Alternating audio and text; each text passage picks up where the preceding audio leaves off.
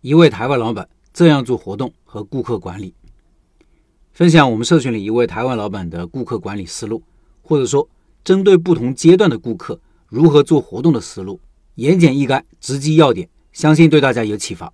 老板说，首先是即刻用活动文案来吸引顾客上门第一次消费，常用的做法是：第一，大力度优惠；第二，网红探店试吃。以上这两种在台湾最有效果。我呢还会搭配一种营销工具，叫脸书广告。脸书可以帮我找出店周围五百公尺内符合我需求的客人，例如职业、年纪、家庭、兴趣等等。我离开深圳前有听说美团要这样做，不知道后来怎么样了。微信朋友圈广告挺类似的。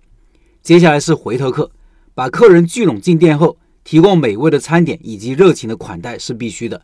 结账时可以提供下次再来的优惠券。力度要比极客的小。以前做饮品店时，新店开业会做买一送一，结账时会送第二杯半价券，目的就是让客人有再回来消费的诱因。目前我已经把优惠券做成电子券了，它会在到期前十五天提醒客人过来消费。回头券我会给他两次，确保他三次进店。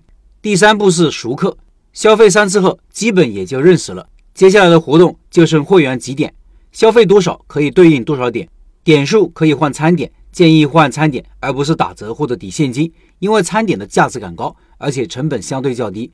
此时除了惯例的几点兑换外，重要的是要让顾客觉得自己与众不同，有熟客的礼遇。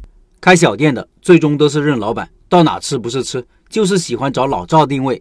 整个顾客消费周期，我会用会员系统来整合，因为顾客百百种，有些很常来但点的少，有些不常来但点的多。有些又常来又点的多，但特别难相处。不同的顾客要有不同的应对方法。分享一个案例：我在淡季时策划了一场带长辈来吃火锅的活动，四十九元，几岁就有几片肉，还有招待香槟一支，成本挺高的。